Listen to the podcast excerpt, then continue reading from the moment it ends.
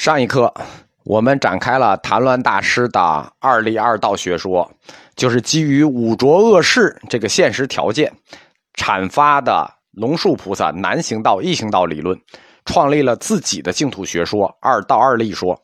这个说可以叫二道二立说，也可以叫二立二道说，但是总的来说，叫二道二立学说会比较合理。其实，龙树菩萨在谈南行道、易行道。就是在针对阿惟越智是极致阿惟越智是南行还是异行的时候，他说：虽然龙树说的是以信方便易行，就是信你就比较方便得阿惟越智，但是他没有针对阿弥陀佛，大家懂了吧？龙树菩萨那段话里可没说阿弥陀佛，他针对的是什么？他针对的是十方诸佛。就是说，你为了得阿惟越智修行，十方诸佛都是可以的，都是异行的，可没有特指阿弥陀佛。哎，但是到谭鸾大师这儿，你没说是吧？我就给你定下来了，就是阿弥陀佛。换句话说，龙树说的那不退转，是指此世的。指的是现世的修行，而谭鸾大师在阐发他的话的时候，实际上来就有一个隐含的对立世界，就是此土与彼土的问题，就是现世与净土的问题。可是龙树大师说的精进修行、至阿惟越智，都是在此土中的修行，但是被谭鸾一下就偷换了概念，是到净土的修行。那龙树说的不退转，可不是等于净土。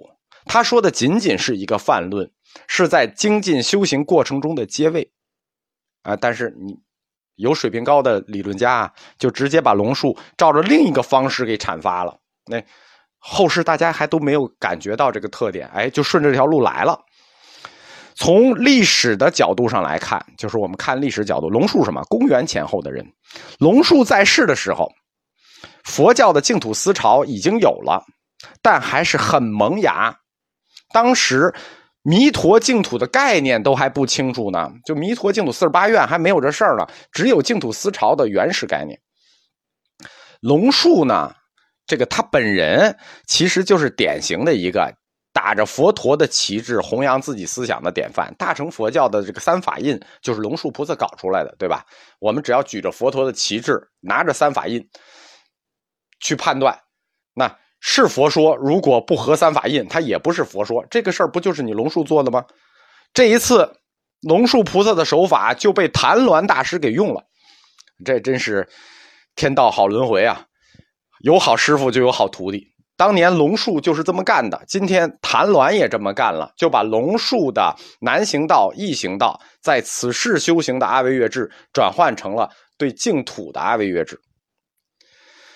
所以说，南行道、易行道这两个概念，二道的概念，虽然它确实发端于龙树，实际上它经过谭鸾一系列的巧妙的概念变换，就彻底改造成了中国的净土法门，或者说奠定了中国净土法门的基础理论。而且，因为这是龙树所说，就是龙树发的这两个词“南行道”“易行道”，那净土法门的圣教量性也就被竖起来了。一旦竖起圣量性，相当于佛陀所说，第二佛陀所说，龙树菩萨所说，谁敢反驳？那没有敢反驳的。自此以后，中国净土宗八宗共祖里头就有净土宗嘛。中国净土宗的理论都以来自龙树菩萨自居。一说净土的理论哪儿来的？龙树菩萨来的。所以很多庙里都有那块匾嘛，那块匾叫龙树一教，就是从龙树来的。这样。中国佛教四框架理论的神学部分，就被谭鸾大师点亮了理论火炬，就通过了南行道、易行道，就把神学给点着了。这之前，中国佛教的理论那还都属于哲学，是易学部分的哲学。这一下，易学部分的神学就来了。所以说，这个二道二力学说，它是一个这个标志性的时间节点。我们前面课也说啊，在善导之前，不是善导之前，在慧远之前，那二十课实际都是神学课，只不过我们没有地儿放了。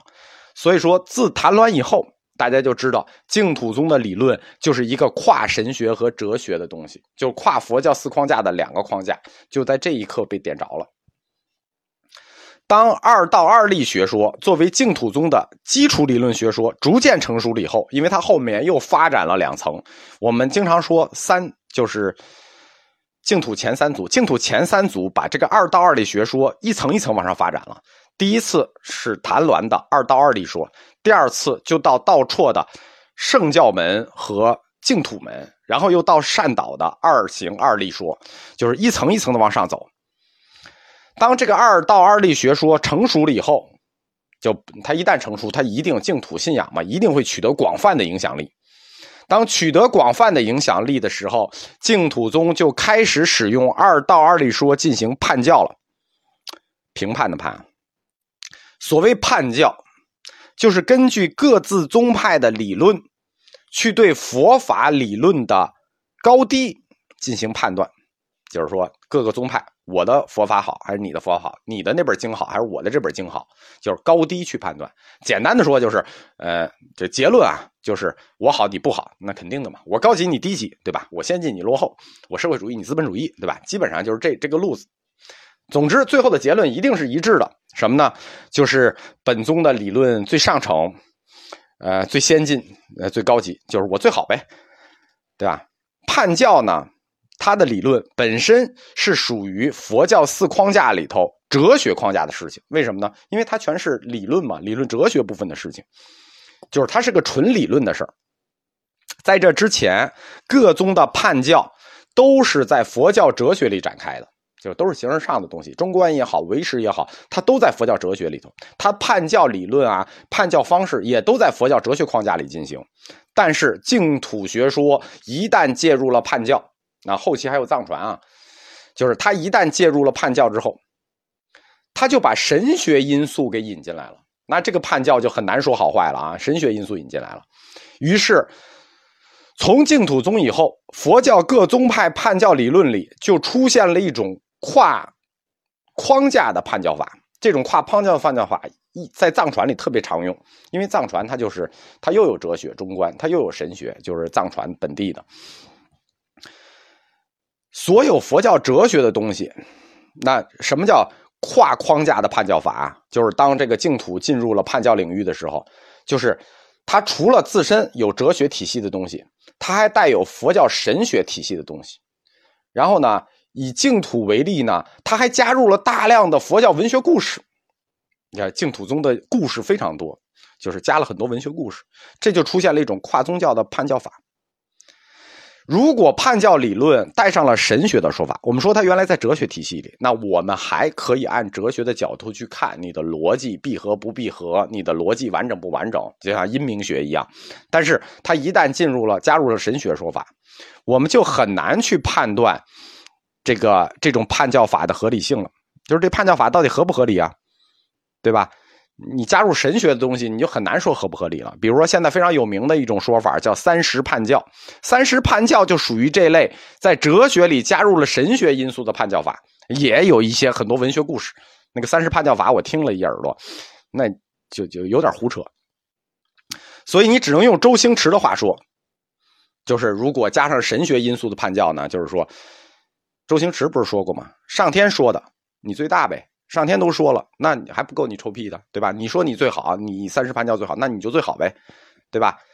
叛教这种事情，我们要多说几句，因为现在特别有，就是佛教宗派很多，信众也很多，分成很多派，但是有些人特别爱用叛教这件事情来说事儿，所以我们特别要多说一下佛教的叛教问题。佛教出现五百年，没有叛教这个事情，就没听说叛教这个事情。即使到了部派佛教的晚期，分了十八派和二十五派，也没听说叛教这件事情。为什么？因为都是佛陀所说呀，对吧？他们所谓争也是争，我说的才是佛真正说的。佛说的是我说的话，你们说的不是佛说的话。所以那个时候没有叛教，顶多是争一正宗。叛什么教？没有什么可叛的。出现叛教，那完全是因为大乘佛教出现了，小乘佛教期间没有叛教，全是佛陀原教。印度出现叛教，就是在大乘出现了以后，那这个时间已经过了五百年。按佛教的规范是说正法时代已过，叫相法时代。只有到相法时代才来判教哪个对哪个不对，因为你已经不是正法了，你是相法。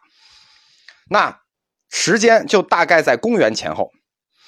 我们推测啊，判教的始作俑者可能还是龙树菩萨，就是《大乘经论》的始作俑者是龙树菩萨，判教的始作俑者可能也是龙树菩萨。但是呢，判教的方法当时还是很很原始、很简单，就是依据这个《大智度论》啊，简单一分，大乘小乘，哎，这是最早的判教，就是一切大乘小乘。你别看部派分了二十五派，那都没有判教，大乘小乘这算真正撕开了判教了。后来楞伽经。啊，也有念楞伽经的，大家别念伽了。我我我我问了好几个人，大家都觉得念楞伽经好听。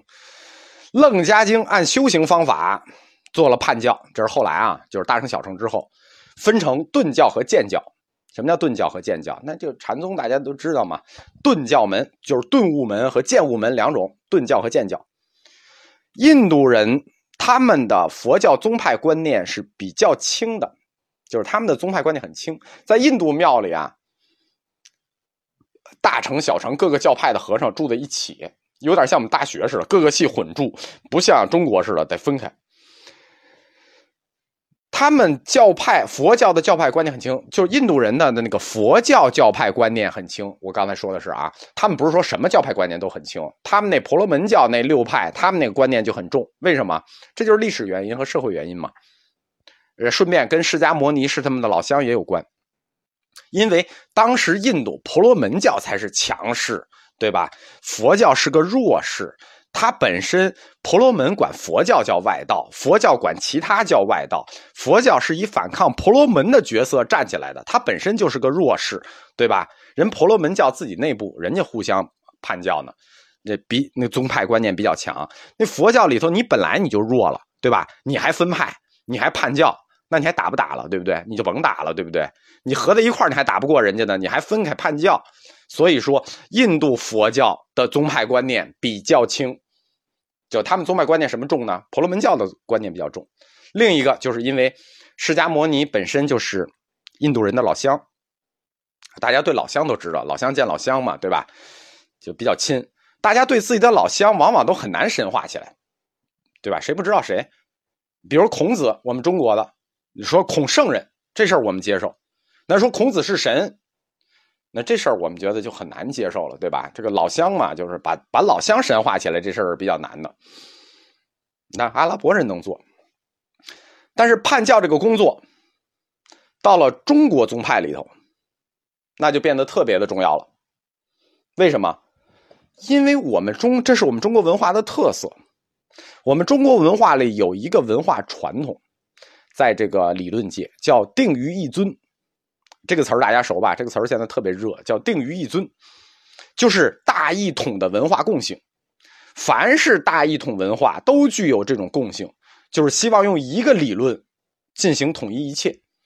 我们常说叫“呃以一贯百，以一统一切”，这个概念在文化里头就叫做“定于一尊”。他不太接受威斯特伐利亚秩序。就是那种大家一人一票那威斯特伐利亚秩序，他不接受，他一定要定于一尊。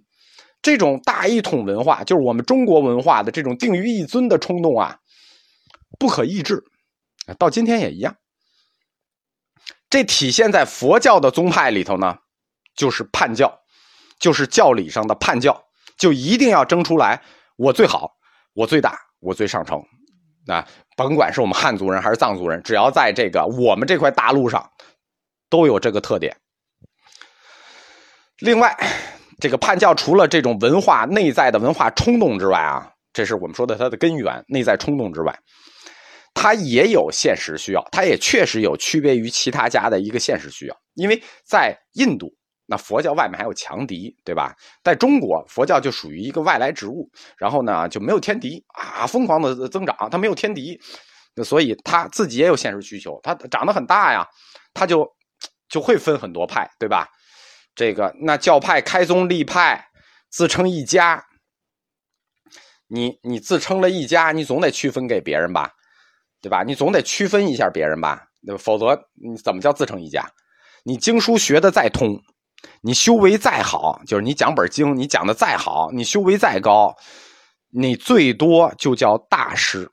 就是在我们佛教里啊，说这能把一本经讲的特好，讲二百遍，讲三百遍，讲的好，对吧？说这个人修为那么高啊，一辈子修为特高，你都最后只能到大师。在佛教里，你要做宗师，就是比大师还大那个大大师宗师，你就必须建立判教理论，就是建立于区别大家的对佛教的判教理论，而且你这个理论还得站住。不是说我创建一理论，然后没人搭理你，你也宗师，那不可能，那你神经病，对吧？你要创建一个理论，并且站住这个判教理论。所以说，中国的宗派，宗派，所所以宗派才有宗师嘛。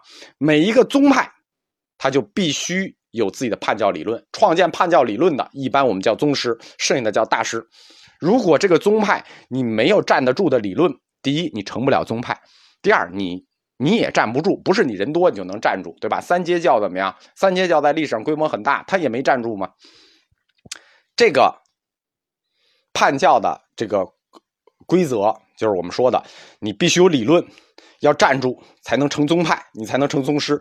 这已经是我们中国佛教界的一个一个共识。你看，大家不说，默认共识都这样。那偶尔蹦出个别人来，那我们大家也不看。也因此，也因为这个道理，就是这种定于一尊的文化冲动，和这种区别于其他家的现实要求，中国佛教各宗派八宗，在他们的理论体系里头，每每个教派有自己的理论体系啊，比如说天台的什么一念三千啊，每个教派有自己的理论体系，但是他的判教理论都占有非常非常重要、非常特殊的位置。因为对于一个宗派来说，关乎北本宗派兴亡的最关键的理论就是判教理论，对吧？老百姓不知道啊，对吧？就判教这个理论，不光是我们汉传重要，在藏传那就更重要。一个藏传教派的判教理论，那对那个教派那真是生死存亡的事情。中国本土佛教啊，早期的时候也没判教。就佛教从这个汉朝传过来之后，大几百年也没叛教这个事儿。什么时候有叛教呢？最早有记录有叛教的时候是五胡十六国。谁来了？鸠摩罗什来了。是鸠摩罗什后秦弘始三年出现叛教的年年代还有有记录，是公元四百零一年，中国佛教史上出现了叛教。第一个提出叛教的是鸠摩罗什的弟子慧观。会观呢？当时印度已经有一个粗浅的判教模式了，叫顿悟和渐悟，就是顿教与渐教。然后提出了，他就依据会观，依据这个顿教和渐教，印度的判教方法。那当时中国就是有，就是紧跟着学啊，马上就提出了自己的一套判教理论。那鸠摩罗什的弟子那都是那都是高手，他提出的叫五十判教。你看，你咱们现在讲三十判，那时候就五十判教了，对吧？你现在才三十，那时候就五十了。当然，那个五十跟这三十性质不一样，它是指那牛奶的那五种状态。这个五十判教呢有两种，涅盘学有一种五十判教，天台学有一种五十判教，但这个就太专业了，这个我就不讲了。从此，中国佛教的判教理论那就是日新月异、五花八门、精益求精，越来越精巧，越来越完善。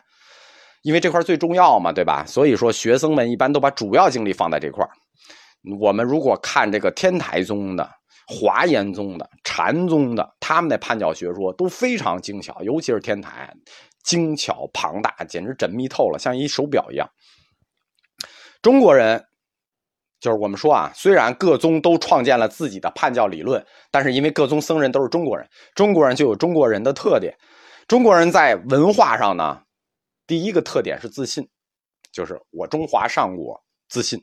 第二个特点是什么呢？就是这这个特点都是优点啊。我们中国人的文化特点基本上都是优点，这点我跟庐山慧远大师的看法是一致的。我中华上国都是优点，除了自信之外，还有一个特点叫克制。什么叫克制？就是说凡事我们讲给人留面子，我们不把别人往死里整，对吧？包括叛教一样，我们叛教在抬高自己的同时。我们也给别人留着路，就是我们抬高一下本宗，但是呢，我们给其他宗派也留下一定的地位。